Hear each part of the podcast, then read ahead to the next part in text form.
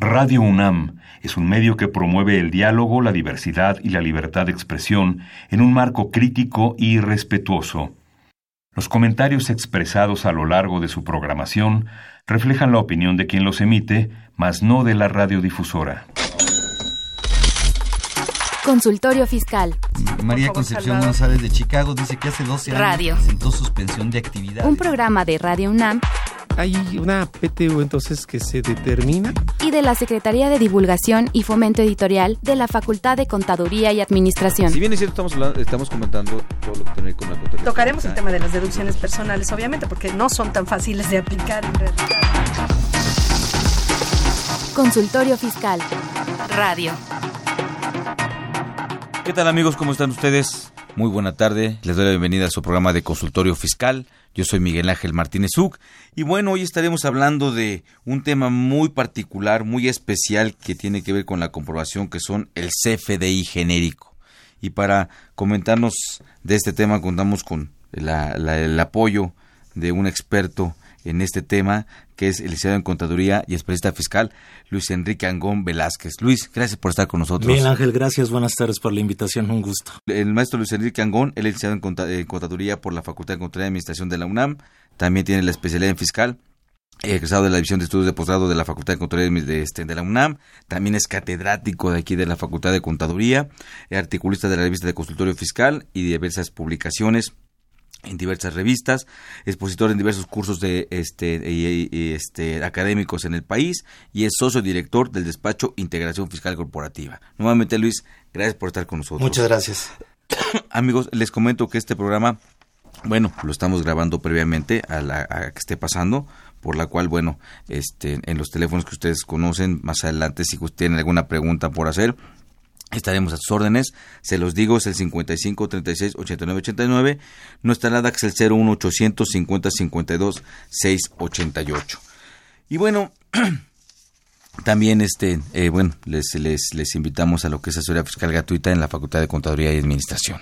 Bien, pues Luis, eh, vamos ahorita a una pequeña pausa de entrar a hablar del tema de lo que es el CFDI genérico. Consultorio Fiscal. Radio. ¿Los impuestos le causan problemas? ¿Dolor de cabeza? Ay, ¿qué le puedo decir? ¿Problemas de estrés? ¿Malestar estomacal? Ay, ¿No puede dormir? ¿Cuenta ovejas hasta el infinito? Basta de sufrir. Nosotros tenemos la solución. La Facultad de Contaduría y Administración te asesorará en tus obligaciones fiscales, laborales y de seguridad social, tanto de manera personal como vía telefónica. Así es, ya no te preocupes por tu declaración anual.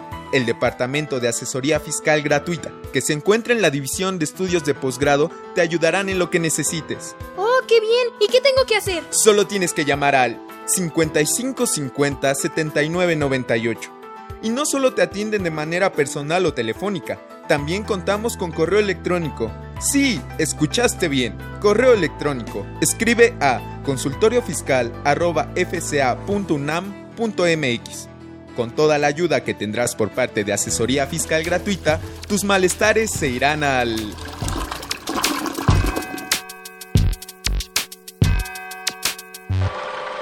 Consultorio Fiscal.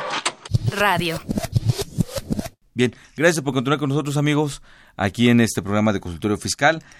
Iniciaremos a platicar de qué es esto, Luis, del CFDI genérico. Pues básicamente es el famoso comprobante fiscal que conocemos ya de muchísimos años, que es eh, el documento que para estos efectos fiscales debe emitir cualquier contribuyente que obtenga ingresos, realice actos o actividades eh, por, para comprobar ¿no? pues todas aquellas operaciones que está llevando a cabo y que debe de emitirlos a favor de quienes adquieran bienes, reciban servicios o reciban el uso goce temporal de bienes. Esto con el efecto, por un lado, de que la persona que lo esté emitiendo pues eh, se tenga el control sobre los ingresos para el pago del impuesto sobre la renta o lo que es la realización de los actos o actividades para efecto del IVA y del IEPS. Y por el otro lado la persona que este, recibe ese comprobante pues pueda deducir por un lado o acreditar y precisamente bueno pues que se amparen todas esas eh, operaciones que se están llevando a cabo entre ambas partes. Eh, digamos que ese es el esquema general, ¿no? O el concepto en ese sentido. Ahora, a partir de lo que es de 2014, pues ya se terminó pues generalizando ya lo que es el uso del comprobante ya de manera digital. Es decir, hasta por ahí de más o menos 2011, 12, 13, todavía existieron algunos comprobantes en papel con algunas facilidades. Que de hecho hay que tener cuidado en esos ejercicios porque hubieron diversos tipos de comprobantes, ¿eh? Sí. Muchos tipos de comprobantes y con diversos requisitos. Así es, sí teníamos el CFD, el comprobante fiscal digital, que era el que emitía el, el contribuyente con sus propios medios. Ya existía el CFDI en términos generales de que se expedía o se emitía a través de la página del SAT y aparte estaba todavía el comprobante con barra digital, barra bidimensional, que para los contribuyentes que tenían hasta 4 millones de pesos en aquel entonces. Entonces eh, teníamos una sobreregulación en ese aspecto y luego saber si se podía emitir o no uno u otro, ¿no? Entonces sí teníamos mucha dificultad en ese sentido, pero efectivamente, pues ahorita ya de 2014 para acá tenemos digitales. Yo lo que creo ahí en esos ejercicios, Luis, salvo tu mejor opinión, es que hay que tener mucho cuidados con esos ejercicios que se están revisando, porque la diversidad de comprobantes pues esa diversidad también confunde y puede llevar algunas algunas cuestiones pues de repercusión para la empresa en lo que comentaba hace un rato que finalmente nos justifica deducciones nos, nos justifica acreditamientos de impuestos trasladados no sí así es. Es el tema. Oye Luis y cuáles han sido los, los las, las principales no sé si llamarle mejoras o cambios o adecuaciones a estos FDIs hoy día bueno, en ese sentido, una de las novedades que, por ejemplo, tuvimos a partir de 2014 fue un cambio muy, pues, eh, novedoso en el sentido de que no se emitían ya solamente los comprobantes por estas situaciones que ya estábamos platicando, sino ahora también por lo que se refiere a retenciones. Entendiendo no solamente este o más bien cuando yo le hago un pago a una persona y le tengo que retener una, eh, un impuesto entonces en ese caso también me lleva a que ya tengo que emitir este comprobante independientemente en términos generales del comprobante que él tiene que emitir por la obtención del ingreso como ya lo estábamos platicando. Sin embargo de ahí empezaron a derivar diversos tipos de comprobantes o especies de comprobantes fiscales y uno de ellos en este eh, en particular que estamos platicando, pues está el famoso comprobante de nómina, en el cual, bueno, ya no era solamente el famoso recibo como tal que emite el compro, eh, emitía el, el patrón por, con sus trabajadores, sino que ahora ya también con diversos lineamientos específicos, claves, catálogos, implicó la emisión de este comprobante para tener un control sobre algo que les llevó muchísimos años poder tener precisamente pues esa fiscalización debida sobre la parte de salarios. Oye, y ahí digo, yo sé que también tú eres experto en el tema de nóminas, pero oye Luis, ¿no hay será una especie como de no sé si, me, si, si, si, si valga la, la expresión como de especie de autofacturación, porque el CPD de nóminas, digo, el, compro, el, el, el, el, salariado nunca ha tenido la obligación de pedir comprobante, ¿estás de acuerdo? Es correcto. Y, y tú venías deduciendo tu nómina. lo que contabilizabas era tu nómina con todos los requisitos, pero era tu nómina. No era el recibo que tú le dabas, que te firmaba el trabajador cuando le pagabas su sueldo, cuando le pagabas su salario. Entonces tú, tú eso, tú eso es lo que contabilizabas y lo que llevabas a deducción. Si estamos, ¿estás de acuerdo? Así es. Ahora no. Ahora, aparte de lo que es la nómina con todos sus requisitos, tienes que expedir un CFDI, pero por los trabajadores, ¿no?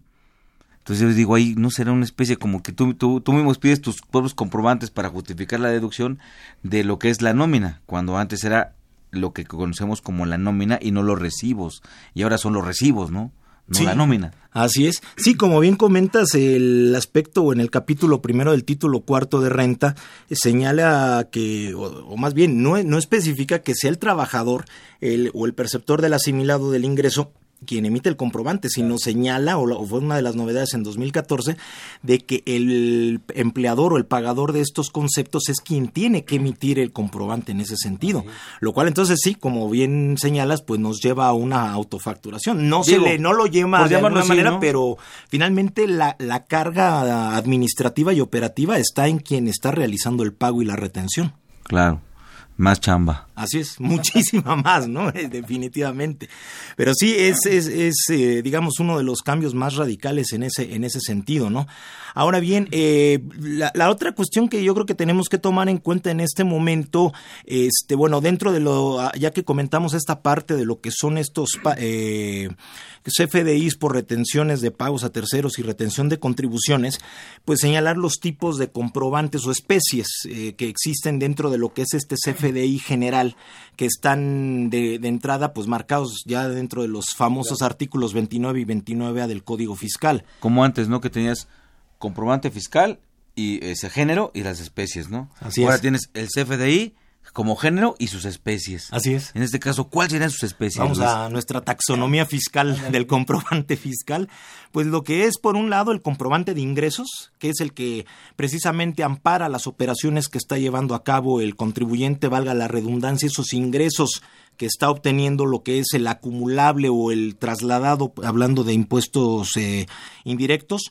Por el otro lado está el comprobante de egresos, que básicamente viene a ser lo que conocemos de manera comercial u operativa la nota de crédito para amparar lo que son las devoluciones, descuentos, bonificaciones y rebajas y que dentro del propio artículo 29A señala que para efectos de la deducción que está prevista en el artículo 25 fracción primera de la ley de ISR por estos conceptos se tiene que emitir este comprobante. Por ahí ya va a venir algunas cuestiones ya más específicas, pero digamos en términos generales esa parte.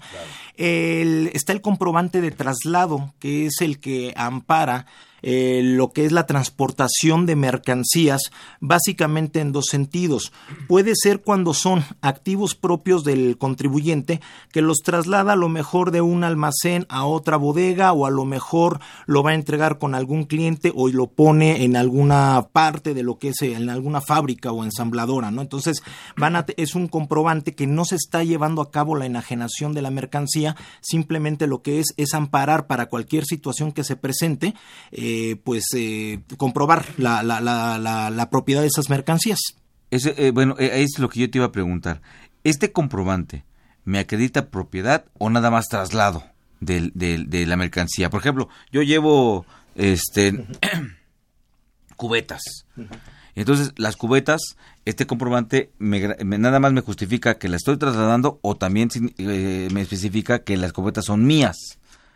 En ese sentido, mi opinión es que hablaría también que son mías porque eh, a lo mejor yo lo emito y estoy señalando el origen y estoy señalando el destino y eh, quizá, bueno, con documentación interna que adicionalmente se puede sugerir, bueno, pues cuál es el motivo de ese traslado, ¿no? Para esos efectos, pero también puede ser que sea la propiedad ya de un cliente como tal, porque aquí podría venir una segunda vertiente en lo que es este tipo de comprobantes, en el sentido de que a lo mejor yo ya lo, lo, lo voy a entregar, pero utilizo los servicios de un transportista de carga pública, el cual pues a lo mejor va a utilizar su famosa carta aporte con los requisitos que pide la Secretaría de Comunicaciones, pero independientemente de que emita su comprobante fiscal por sus servicios, debe de acompañar este comprobante para pues demostrar que es mercancía legal y de estancia en el país. Lo que sí es que ese comprobante no justifica deducción. No.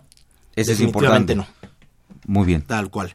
Eh, por el otro lado, bueno, ya platicamos del de nómina, está el de pago, el comprobante de pago, uno que también eh, estaremos comentando más adelante, en el sentido ahora de que independientemente del comprobante que yo emita por el valor total de la operación, en el momento en que yo reciba pagos, uno o más pagos posteriores a la fecha de emisión de ese comprobante, entonces tengo que emitir un comprobante por cada pago que reciba.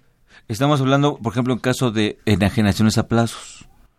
o venta a crédito, como, bueno, a, crédito a plazos, ¿no? Así es. Sí. Así es. Es, decir, eh, que a lo mejor yo emito ahorita el comprobante, pero no es solamente por parcialidades, sino el hecho de que yo lo, no lo tenga efectivamente cobrado en su totalidad en este momento de emitir el comprobante o tenerlo eh, cobrado con anticipación o antelación a la emisión del comprobante con una parte que se me quede eh, por cobrar, automáticamente me va a llevar a emitir un comprobante de pago, que ya lo detallaremos un poquito más adelante. Y finalmente tendríamos un sexto tipo de comprobante que es eh, este que ya platicábamos al principio de retenciones y pagos a terceros, que básicamente en ese sentido lo que sobre lo que versa es de alguna manera la sustitución del famoso formato 37A que conocíamos hasta el año de 2016. Es decir, y que a su vez se veía reflejado en el anexo 2 de la, del DIM, de la Declaración de Información Múltiple. Es decir, los pagos a lo mejor de honorarios, de arrendamiento que hacen las personas morales a personas físicas o lo que es autotransporte y que tengo que retener un 10% de impuestos sobre la renta o dos terceras partes del IVA que se traslade o un 4% del IVA. Entonces, lo que se hace en esos casos es que eh, independientemente del comprobante que emite la persona que está obteniendo el ingreso, tengo que emitir yo a su vez un comprobante que va a servir como esa constancia por el pago que le estoy haciendo y que entonces ya va, va, a sustituir esta declaración informativa, ya es una en tiempo real, en el sentido de que voy a emitir ese comprobante que va a amparar cuál es el valor de la operación y lo que se está reteniendo.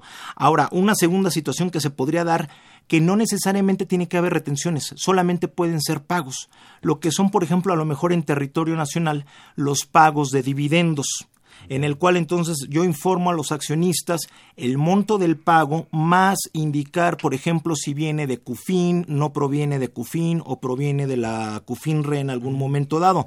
Y una tercera situación que se puede presentar son los pagos al extranjero en el cual entonces yo informo si estoy pagando un concepto en particular, si este, este, cuánto es el monto que se está pagando, cuál es la tasa que se está aplicando, si eh, se está llevando a cabo al amparo de algún tratado para evitar la doble imposición fiscal o lo estoy haciendo al amparo de la legislación local para poder tener amarrado todo lo que implica esa retención y ese pago. Y que son elementos que de acuerdo con el artículo 27, fracción quinta de la ley de renta, pues nos lleva a que debemos de cumplir con estos requisitos también para poder deducir. Es decir, son elementos eh, formales y adicionales que nos pide la ley.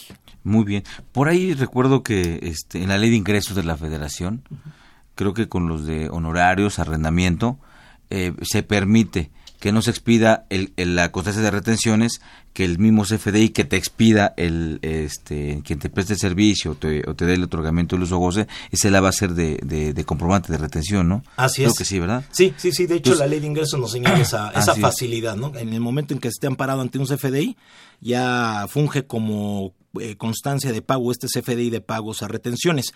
Incluso nada más adicionaríamos ya para cerrar a lo mejor un poquito sobre este punto en particular, que eh, digamos que a nivel de ley se tendría que emitir una constancia o un CFDI por cada pago.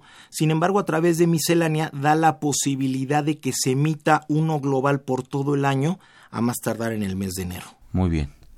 Y, y, y, por ejemplo, estos cambios, ya ves que vienen las versiones, ¿no? La, así como los programas o los, los softwares, la versión tal, ¿qué, qué, versión tienes de Windows, qué versión tienes de todo esto. También aquí se ha dado el tema de las versiones. Ahorita la vigente es la 3.3 Sí, ¿no? Es que es, correcto, es la, la versión correcta. ¿Y cuáles han sido las principales modificaciones o, o, o, por qué de la, de, de, la versión anterior? Ya ves que tú tuviste una, un tiempo para poder emitir en, la, en base a la 3.2 ahora ya es obligatorio de a partir de, este año, si mal no recuerdo, usar la 3.3. Pero ¿cuáles son los principales cambios ahí, Luis? Bueno, básicamente yo creo que uno de los principales eh, puntos eh, centrales en este sentido es que de la 3.2 se manejaban muchos conceptos de manera manual, es decir, yo anotaba el régimen fiscal, ahora sí que, si no precisamente de puño y letra, sí de teclazo, ¿no? Este, entonces yo ponía régimen general de ley de personas morales, por ejemplo. Eh, a lo mejor eh, lo que es el, el, domicilio fiscal se podía poner, se podía omitir, igual que lo que es el régimen general, con las letras NA se daba esa posibilidad. Sin embargo, por ejemplo, también a raíz de esto, eh, el, punto mm, central en este sentido, eh, o uno de los elementos más importantes, es que esta versión ya se maneja a base de catálogos. Es decir, ya la autoridad puso las reglas a jugar, ahora sí que nos puso a bailar a su ritmo en ese sentido, ¿no? O sea, ya nada de que si le anotas que se te fue un error de teclazo, no, yo ya te voy a dar una serie de catálogos en los cuales entonces ya hace un sistema cerrado para que ellos puedan, digamos, con sus bases de datos poder fiscalizar de una manera pues mucho más eficiente en este sentido los, los comprobantes, los contenidos. Y yo creo que en ese aspecto, bueno, pues eh, dentro de lo que es la página del SAT están ahí una serie de, hay un archivo en particular que se refiere precisamente a lo que son los catálogos del CFDI, entre los cuales tenemos, por ejemplo, si, mencionamos, eh, en la parte de lo que es el domicilio fiscal, eh, ahora ya no se maneja como tal el, domicilio completo, no solamente con que se anote el código postal dentro de ese catálogo que viene, se va a poner eh, o se va a considerar que se cumple con lo que es el lugar eh, de, expedición en ese aspecto, ¿no? ¿Qué otros, por ejemplo, tenemos? A lo mejor yo creo que uno de los más importantes o más relevantes es el de clave de productos servicios. Es decir, normalmente nosotros dentro de lo que es el, el artículo 29A, nos señala que debe de ponerse una descripción del bien, del servicio que se está prestando. Eso en esta nueva versión continúa. Sin embargo, digamos que la característica especial es que ahora, con un catálogo extensísimo que tiene este archivo, nosotros tenemos que identificar con base en ocho dígitos que están dentro de ese catálogo, cuál es el producto, el servicio que más se aproxima o que es más similar en este aspecto a lo que se está detallando dentro de lo que es precisamente el producto que se está enajenando. Entonces, ahí tenemos que identificarlo. La autoridad ha hecho por lo menos que ubique unos cuatro cambios en este último año, en ese sentido. La última versión que sacaron ahorita es de por ahí del 6 de abril. Entonces tenemos que identificar los ocho dígitos. Nos da la posibilidad incluso de que podamos eh, utilizar solamente hasta los seis primeros dígitos si es como más genérica nuestra mercancía o servicio que se está prestando y si no se localiza dentro de lo que es eh, todo este catálogo eh, lo que se está llevando a cabo la operación, entonces en el primer renglón está una clave que es la 014 veces y que entonces es eh, no, no identificado dentro de lo que es el catálogo. Entonces yo creo que ese es uno de los puntos más importantes en ese aspecto. Ahora bien, eh, otro, otro, otro elemento que yo creo que tenemos que tomar en cuenta es lo del método y la forma de pago. Eh, en ese aspecto... perdón que te interrumpa ahí, este Luis. Eso ha traído, ha estado trayendo muchos problemas, ¿eh? muchos problemas. Que bueno, si, si me lo permiten, eh, me lo permites Luis, lo comentamos ahorita después de una pausa. ¿Qué problemas ha traído esto del método y la forma de pago? Claro que sí, muchas gracias. Consultorio Fiscal Radio.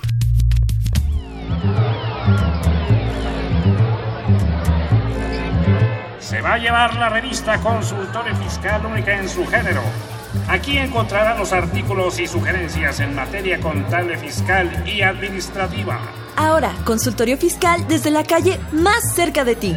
Esta es su información caliente, señor, señora. Con más de 26 años de publicar artículos, noticias fiscales y opiniones de especialistas. Es útil para el empresario, el contador, el administrador persona física, usted.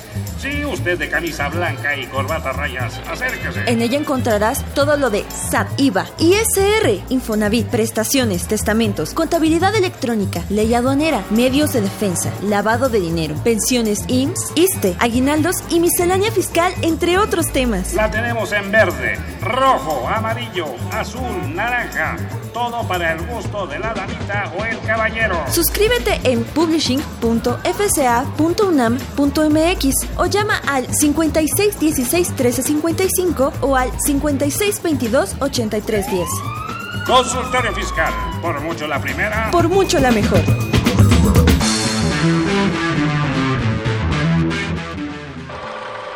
Consultorio Fiscal Radio.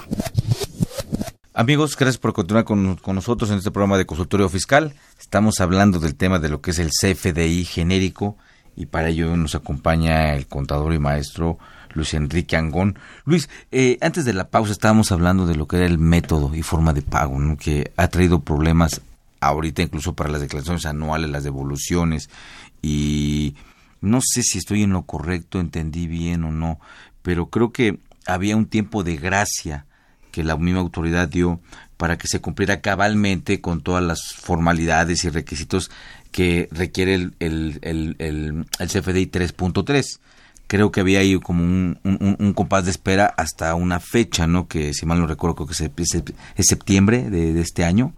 Bueno, la, eh, si lo vemos, este, la, la, primera parte, a lo mejor, bueno, lo que te estás refiriendo es al famoso complemento de pago en ese aspecto, ¿no? Eh, bueno, a lo mejor ese es lo que viene mi idea.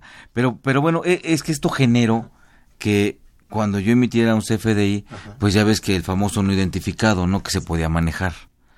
Pero si yo en mi forma de pago le pongo no identificado o por, o, por identificar, tengo un problema en, en, en, en, deducción y acreditamiento de impuestos, ¿no? Sí, definitivamente, porque una de las cuestiones que ahora maneja, digamos, ya no es solamente el puro comprobante como tal por la operación, sino que ahora también se pide este famoso complemento de pago, en los casos en que vamos a platicar a continuación, pero que también pues va a llevar, y ya está llevando de por sí a un problema que ya vení, se viene arrastrando mucho, sobre todo con la parte de las devoluciones de IVA, ¿no? De los saldos a favor. Entonces, este va a ser uno de los eh, elementos que se va a tener en ese, en ese aspecto, ¿no? Y en, en, eso yo, yo veo que, bueno, evidentemente que dominas el tema, Luis, pero pareciera que sí está todo ordenado, o sea, si hay claves para esto, hay claves para aquello. Esta parte en particular respecto de, por el tema de las devoluciones y deducciones, por ahí, pero voy más por lo que tú comentaste de las devoluciones de IVA.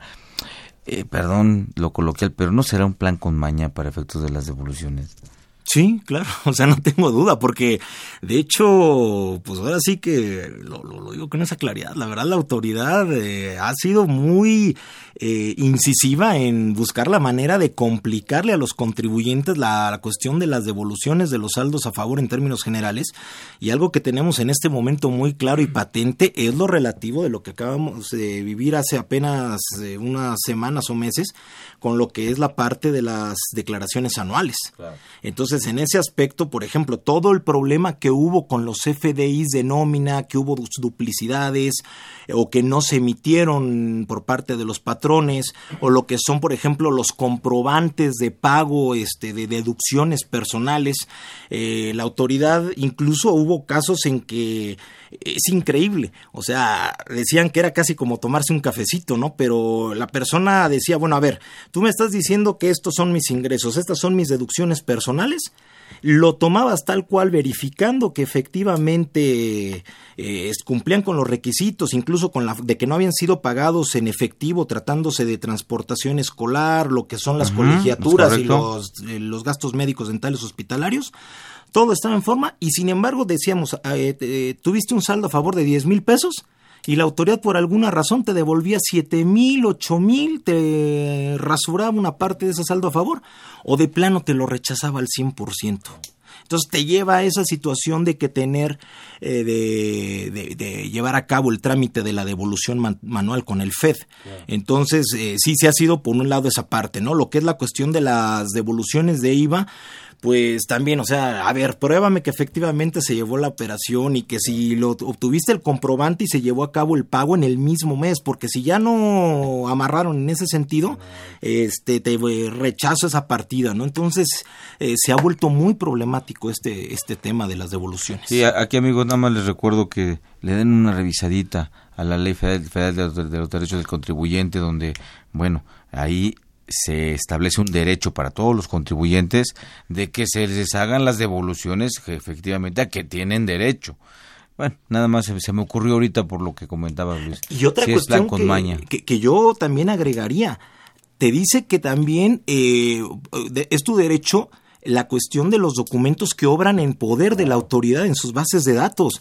Si eh, tratándose de las colegiaturas, yo no sé por qué cuando pides las devoluciones manuales te piden lo que es que lleves, mandes lo que es el comprobante fiscal más los estados de cuenta donde pruebes que, que se pagaron a través del sistema financiero. Oye, si ya el comprobante ya tiene todos los elementos y de todos los conceptos, ¿cómo es posible que me lo estés pidiendo? ¿no? Entonces, en ese sentido, pues creo que sí la, la autoridad ha exagerado, eh, digamos, la manera en cómo ha complicado para no ese devolver, derecho. ¿no?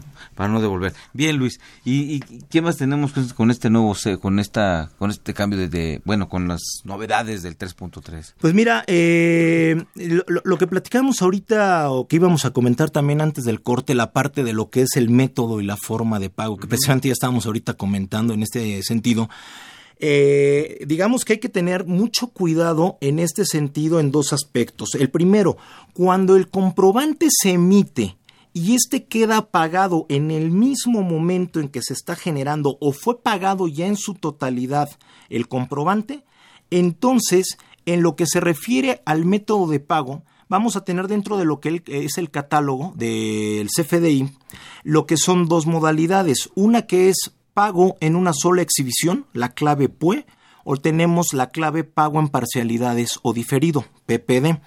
En este sentido, entonces, el caso que estamos comentando, al quedar liquidado a más tardar en el momento en que se está generando el comprobante, se va a poner la clave PUE, pago en una sola exhibición. Y adicionalmente lo que es la forma de pago, se va a anotar lo referente a la manera en cómo se está liquidando la operación. Es decir, si se está llevando, si se está pagando en cheque nominativo, si se está cubriendo en efectivo, tarjeta de crédito, débito, etcétera. Por el otro lado, si el comprobante al momento de eh, emitirse no queda cubierto ya sea de manera total o parcial y se cubre con posterioridad, entonces se va a tener que eh, el juego de claves en método y forma de pago va a ser método, PPD, pago en parcialidades o diferido, y lo que es la forma de pago se va a poner la clave 99 por definir. ¿Esto a qué nos va a llevar entonces? A emitir a lo que ya platicábamos hace un momento, el famoso CFDI con complemento de pago. Es decir, un eh, archivo que de acuerdo con la o, CFDI que de acuerdo con la regla 27135 se va a emitir por cada uno de los pagos que se reciban por parte de los clientes. Incluso aunque yo lo emita hoy por 100 pesos ya con IVA y me lo paguen a lo mejor mañana o pasado mañana al 100%, me voy a tener que emitir este famoso complemento de pago, porque mucha gente todavía está con la idea o hay esta falsa idea en algunos casos de que solamente si me lo pagan en dos o más partes el comprobante fiscal. Entonces, ese es un punto. No tiene que ver con el momento de pago. Si me lo paga, si yo expido el comprobante hoy y hoy me lo pagan, no expido complemento. Así es. Si expido el comprobante hoy y no me lo pagan, pero ya me lo pagan, bueno, mi obligación es pedirlo hoy el comprobante. Si no, o sea, si, yo- si hoy hago la operación, hoy, hoy vendo, hoy expido el comprobante. Puede que me, no- me lo paguen hoy o que me lo paguen después. Si no me lo pagan hoy, así se queda. Si me, si me lo pagan ya el día de mañana, tengo que expedir el, comp- el- el complemento, ¿no? Así es. Y si evidentemente es una operación que yo di un crédito o di un pago a plazos, evidentemente tengo que hacer un, un- emitir un complemento por cada pago, independientemente del que expedí hoy cuando celebró la operación. Así es. ¿Correcto? Así es. Sí, incluso señala uno, digamos que los tres elementos principales que tiene este, este CFDI de complemento de pago, es que en el campo total se va a anotar cero y lo que es método y forma de pago tampoco se van a llenar. Y no se van a desglosar las contribuciones que se causen por esa, ese pago. Simplemente, bueno, de esos 100 pesos me pagan el día de mañana 40 pesos, yo pongo solamente 40 y dice que si eh, en- se van a tomar de manera proporcional las contribuciones trasladadas y en su caso las retenciones que eh, pudieran eh, haber habido en ese sentido, ¿no? Entonces, eh, ahora bien, una de las cuestiones que, que ha habido mucha confusión y yo creo que es generado también, perdón, por la misma autoridad, es que se fue también eh, posponiendo la entrada en vigor o, operativa de este complemento de pago y que iba a entrar también el primero de enero. eh, igual que el CFDI ya la versión 3.3. Sin embargo, a través de uno de los transitorios de la resolución miscelánea para este año, dijo no, se pospone hasta el mes de agosto.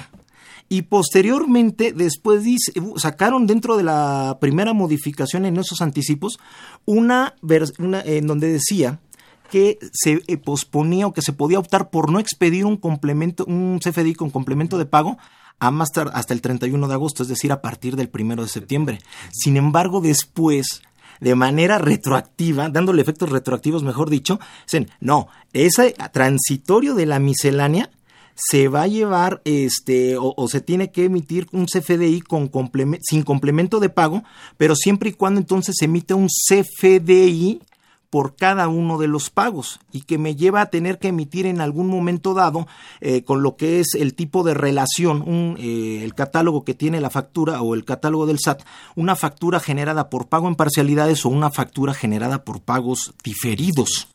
Y entonces, bueno, ahí es donde está esa confusión y además a mí me llama mucho la atención porque lo que está haciendo la autoridad es darle efectos retroactivos a una facilidad que ya había dado y que quedó publicado oficialmente a partir del día primero de junio.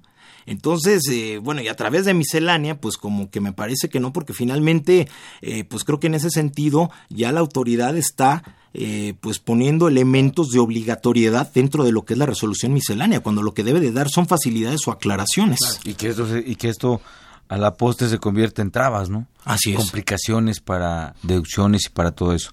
Pues amigos, vamos a ir a una pausa y volvemos con ustedes. Consultorio Fiscal Radio. Por supuesto, es obligación de todos pagar impuestos. Estos ingresos públicos el gobierno los distribuye en diversas actividades como la educación, la impartición de justicia, la seguridad, la pavimentación, el alumbrado público, entre otras actividades pero también nos corresponde exigir como contribuyentes que estos se cumplan.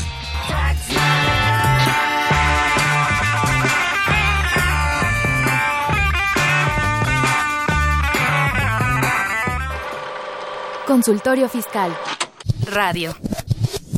Bien amigos, gracias por continuar con nosotros. Estamos aquí en su programa de consultorio fiscal con este tema pues este tan interesante, no muy claro, pero muy importante, que es el CFDI genérico. Así es. Entonces, les estábamos comentando el, eh, esta parte que puede ser enredosa, no muy clara, ¿no? Respecto de cuando se tienen este, eh, operaciones a plazos, operaciones a crédito.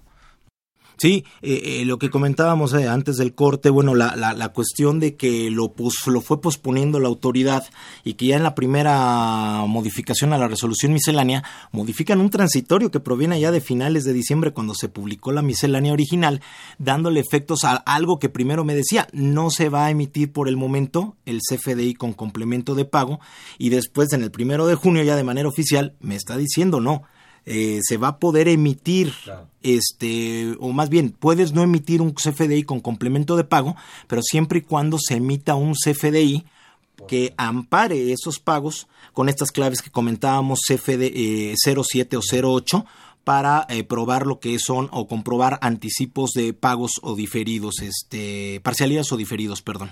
Entonces, em, ahorita lo que se sugiere sin duda es que, pues en la medida de lo posible, ya los contribuyentes ya lo implementen para que también lo vayan conociendo, vayan eh, pues cerrando esos aspectos operativos y establecer quiénes son las personas que van a emitir el comprobante, porque una de las características que también tiene esto es que ya no se volvió solamente el departamento de facturación, sino que, por ejemplo, en este caso, el departamento de cobranza, por si es el que se tiene como tal, pues consideramos que es el más idóneo y el que debe de estar capacitado para emitir estos comprobantes. Y por el otro lado el departamento de pagos de la otra parte es el que se encargue de revisar la recepción y la correcta, el correcto contenido y llenado de estos complementos de pagos, ya que en su caso posteriormente, bueno, pues los pasarán a contabilidad o al área de fiscal de acuerdo a sus controles, eh, pues ya será otra situación, ¿no? Pero si ya se requiere o se abre mucho más en este aspecto la baraja de las personas implicadas en lo que se refiere a los, a los, este, a los comprobantes, ¿no? Ahora bien, eh, una cuestión también que, insisto, que, que se pueda ya ir eh, elaborando este comprobante, implementando, pero eh, también al momento de hoy todavía hay mm, eh, desarrolladores que no han liberado sus versiones de este famoso CFDI de complemento, ¿no? Entonces, por eso esta cuestión que estamos platicando de emitir un CFDI sin el Y esos, complemento. y esos este, eh, eh, esas empresas son los que están autorizados. Sí, incluso por ahí, no, no vamos a decir marcas, pero hay una marca muy reconocida que todavía en alguno de sus sistemas, hasta donde hablé la semana pasada con No un ingeniero, no lo tienen, dicen que lo van a liberar ya, pero eh, yo espero que ya para cuando se transmite el programa, pues ya esté liberado. Pero incluso llama mucho la atención, retomando estas cuestiones que quedan anecdóticas para bien o para mal, cuando fue el cambio de la versión 3.2 a la 3.3 ya obligatoria a partir del primero de enero, eh, había desarrolladores que no tenían todavía la versión 3.3 y que incluso por ahí te recibí el comentario de dos clientes que te- trabajan con desarrolladores a través de página de internet y que subieron su anuncio de que se había prorrogado todavía, ¿no? Es increíble la, la situación que se Bueno, dio. pues qué te digo. Así es. ¿Qué te digo? El tema es este siempre es a fin se perdonado, ¿no? No Así fui es. yo, sino fueron las situaciones. Así es. Muy bien. Ahora, con, con esta regulación, eh, entiendo que también para facilitar o buscando facilitar a todos a todos nosotros contribuyentes el, es- es- este llenado se emiten también guías, ¿no? Para efectos de los llenados. ¿Qué tan, eh, ahí, ahí sí, qué tan acertado es el tema de las guías? O sigue, es- digo, hemos hablado de dos puntos o tres puntos que hay mucha confusión. El tema de que los, los desarrolladores o los que nos dan el servicio para los FDI, pues tampoco lo tienen. Pero esto está en- dentro de la página del SAT, ellos sí lo tienen, ellos sí están. Es increíble la sobreregulación que ya tenemos. Eh, no nos basta solamente con leer la ley, el reglamento y la resolución miscelánea y todavía los anexos, que en este caso estaremos hablando del anexo 20, que es el que contiene los FDIs, el aspecto informático y técnico, sino que ahora para estos efectos eh, el SAT, pues eh, entiendo a lo mejor su, su perspectiva en este sentido, con, en aras de facilitar o poder comprender un poco mejor cómo deben de llenarse estos comprobantes, eh, ha emitido guías que le llama de llenado pero que muchas veces ya, eh, si de por sí decíamos, bueno, el aspecto de miscelánea no me puede poner obligaciones, pues en este sentido hay varias precisiones, elementos, situaciones que si bien son como señala a través de ejemplos, pues pone la cuestión de que deben de ser de manera obligatoria, eh, la- cómo se deben de elaborar estos comprobantes, cómo deben de utilizarse estos catálogos, cuáles deben de ser las claves de cada uno de los mismos que deben de utilizarse dependiendo de la situación que para ellos se tenga, ¿no? Entonces, eh, y, y sobre todo lo que puede ser preocupante es que pues está la famosa cláusula, ¿no? Que siempre ponen en sus manuales o folletos de que no crea obligaciones ni derechos distintos de lo que establecen las disposiciones fiscales, pero a la hora de una revisión, pues ahí van todas las obligaciones, ¿no? Y medularmente el tema de, de, eh, el castigo a, al, al- al contribuyente, sobre todo al que busca eh, esa deducción, ese acreditamiento, ¿no? Al que viene la acumulación, la causación, sin problema. Él, aunque no expidas FDIs, ¿no? Pero el otro, sí, ese queda desamparado, ¿no? Así es. Sí, lo que, lo que en alguna ocasión platicábamos tú y yo, ¿no? Eh, decíamos, bueno, si no emito yo el comprobante, pero me depositaron o ya presté el servicio, en- entregué el bien materialmente, la autoridad va a decir, bueno, pues sí, mucho gusto, acumulas independientemente de que te voy a multar por no haberlo emitido el comprobante, ¿no?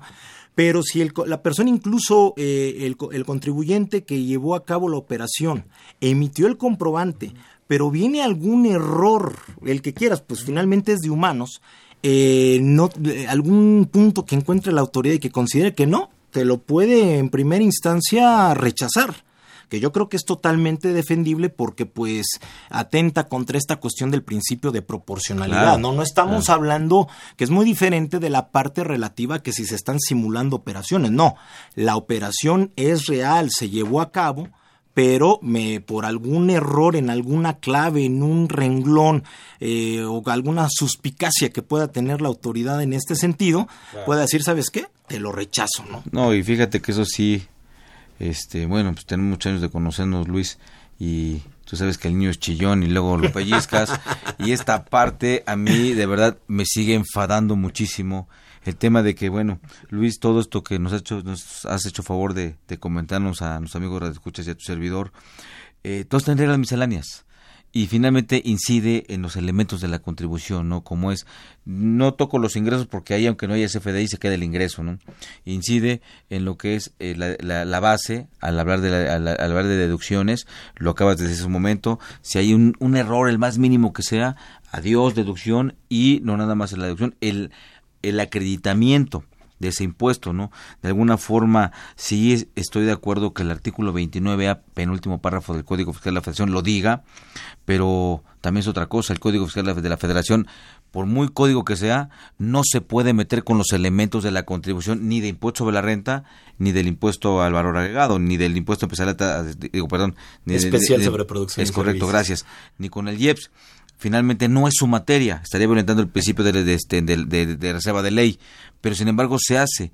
Y lamentablemente todo esto que estamos que, nos hace favor de comentarnos que no por lo menos digo perdón no no deja de ser importante pero está, está en una regla miscelánea.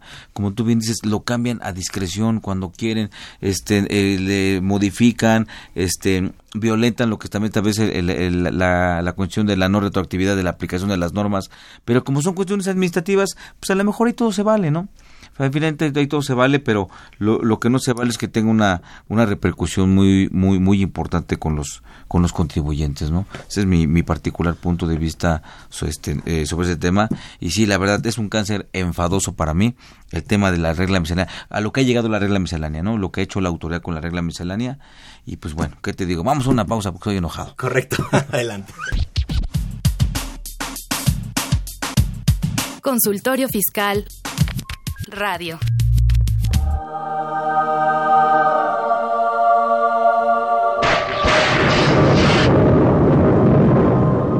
Nada queda oculto, dijo el Señor. Y por eso creó al SAT.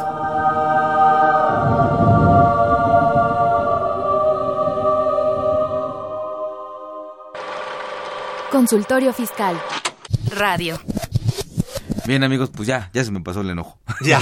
gracias por gracias por su amabilidad de contar con, con, con, con, que sigan con nosotros en este programa de control fiscal hablando del CFDI genérico. Y pues, ¿qué más del CFDI, Luis? Pues mira, una de las cuestiones que también yo creo que debemos de tomar en cuenta dentro de estos catálogos es lo del uso del CFDI, que también lo llevo un poquito a propósito de lo que platicabas hace rato, por ejemplo, con las deducciones personales. Eh, una cuestión que ya decíamos de esta sobreregulación o esta fiscalización tan, que me parece tan exagerada por parte del SAT. Eh, tiene que ponérsele ahora un elemento en el cual yo le solicite al cliente, porque es algo que queda en, eh, o que la, la, persona que emite el comprobante se lo debe de solicitar al cliente, es ¿para qué lo vas a utilizar? Es decir, ahora yo tengo que ir de chismoso, saber cuál es tu vida y obra, para qué lo quieres, ¿no? Y entonces dentro de ese catálogo, o hay un catálogo que se llama de uso de CFDI, en el cual yo le voy a decir si lo quiero para gastos generales, si es adquisición de mercancías, entonces a lo mejor voy a utilizarlo para deducirlo vía costo de venta, o si va a ser alguna lista de los activos fijos o inversiones que están, si es maquinaria y equipo, equipo de cómputo, equipo de transporte, etcétera. Y uno que yo creo que hay que tener, eh, eh, eh, ponerle un énfasis para el radio escucha, es lo relativo para las deducciones personales, porque aunado a la cuestión de que tiene que quedar pagado a través del sistema financiero, eh, ahora me pide, dentro de este catálogo, está, por ejemplo, si son gastos médicos, dentales y hospitalarios, si es transportación escolar, si son colegiaturas, si son eh, donativos, gastos funerarios, etcétera. Entonces, la persona tiene que solicitarlo o indicarle al emisor del comprobante en el momento en que lo vaya a solicitar que, este, que le emita o que le, le establezca esta clave. Ahora, es curioso que a su vez, dentro de lo que son estas guías de llenado que también ya hemos estado platicando, señala que si por alguna razón yo te le emito, por ejemplo, ahorita como adquisiciones de mercancías y posteriormente a lo mejor yo lo destino a gastos generales, entonces no va a incidir en la cuestión del rechazo de la deducción o del acreditamiento correspondiente. Sin embargo, a mí me preocupa más por la parte de las deducciones personales, porque a lo mejor pues, la persona se equivoca al momento de emitir el comprobante y a lo mejor por el rengloncito ya no le puse gastos médicos eh, y dentales, le puse a lo mejor donativos y entonces a lo mejor la autoridad me lo pueda rechazar porque pues a lo mejor no cuadra el concepto, ¿no? O de la actividad, incluso porque también amarran este tipo de situaciones, la actividad preponderante del emisor del comprobante y entonces pues por ahí pueda tener problemas también de rechazo eventualmente, ¿no? Pero es uno de los puntos que hay que cuidar bastante en este aspecto yo como receptor del comprobante respectivo. Fíjate, el, tan fácil que es, ¿para qué los usar? Pues para deducir, porque no lo piden para otra cosa. Porque incluso, incluso, oye, este Luis, eh, déjame salir un poquito del, del ámbito fiscal, si me lo permites. Eh, resulta que, que una persona compró un vehículo, lo compra, pues la agencia que le vende el vehículo, pues le pide su comprobante, les pide su CFDI, con o RFC, pero les pide un CFDI. Oye, hoy cuál es el documento con el cual ya yo acredito la propiedad de ese automóvil. Porque resulta que pues, se lo compré en enero, pero hoy te lo vendo a ti. ¿Con qué te voy a acreditar yo la propiedad? Ya saliéndonos del, del ámbito fiscal. Jurídico, eminentemente. De, ahora, ahora, ¿cómo te justifico? Antes, pues bueno, a lo mejor teníamos la factura, en papel, que también tenía requisitos, olvídate los fiscales mercantiles, requisitos mercantiles, la firma, tan, tan, y yo te cedía los derechos, aunado con el contrato de compraventa y la carta responsiva de que a partir de este día Luis Enrique Angón iba a ser responsable de lo que pasara con ese vehículo y antes yo era el responsable, ¿no? ¿Y ahora con qué te acredito yo la persona, la, la propiedad, perdón, de ese vehículo? ¿Con el CFDI? O sea, porque lo, lo que vemos impreso es una, me lo dice, no es una representación impresa, que es el famoso PDF, ¿no? Es una representación impresa. A esa le cedo los derechos. Vas a llegar con las, eh, la USB y vas a decir, aquí está la Aquí está. Pues sí. Sí. ¿Con qué en, otro ámbito te cedo, este, lo, bueno, te transmito la propiedad? Entonces, ¿tenía yo que expedir mi CFDI? Cuando te venda yo ese vehículo. Eh, vamos a pensar que ese vehículo, pues yo lo compro lejos de... No, ese vehículo no va, no va a incidir en ninguna actividad para efectos fiscales. Ni voy a acreditar el IVA, ni voy a deducir el vehículo. Lo compro dentro de mi persona física fuera de la materia fiscal. Y entonces, ahora te lo vendo a ti. Entonces, en esa venta, ¿te tengo que expirar un CFDI? ¿O, o, qué hago, Luis? ¿Qué hago para que podamos cerrar la operación de eso? Porque entonces, ahora, ¿cómo te acredito la propiedad? Pues en teoría, digamos que lo que lo que han hecho las agencias es que te emiten como tal el CFDI de manera impresa con sus sellos de seguridad en papel, seguridad y todo esto, pues y ese ese tiene que ser el documento esa representación impresa finalmente, ¿no? Y digamos, si bien es el, el, archivo como decimos el XML, pero pues eso no puede funcionar, digamos, en nuestro mundo real, ¿no? Ahí mi nombre, ahí viene mi nombre. Así es. Y mis datos pues eh, eh, Luis, eh, como siempre, amigo, el, tema se nos, el, tema, el tiempo se nos va este, yendo, el, tema, pues no sé, algún comentario más que le quieras decir a nuestros amigos de escuchas. Pues nada más este tomar quizá un, elemento a partir del primero de julio, si no nos cambian las situaciones, este, ya va a aplicar el nuevo método de cancelación de CFDIs, el cual se tiene que hacer yo solicito al receptor del comprobante, le envío una solicitud y para lo cual ah, el, el receptor debe de aceptarlo tácitamente o expresamente, pero debe de contar con buzón tributario. Si yo dentro de las 72 horas siguientes a la recepción de esa solicitud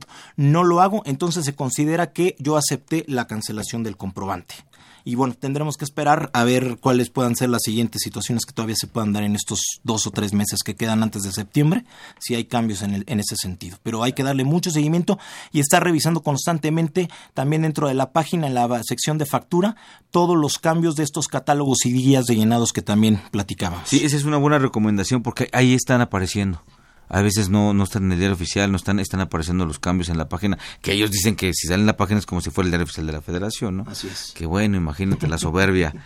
Pues amigo Luis, muchísimas gracias, gracias por, por, por, por todos esta, estos comentarios tan importantes que nos haces de este eh, nuevo CFDI genérico y pues para dar más cambios, ¿no?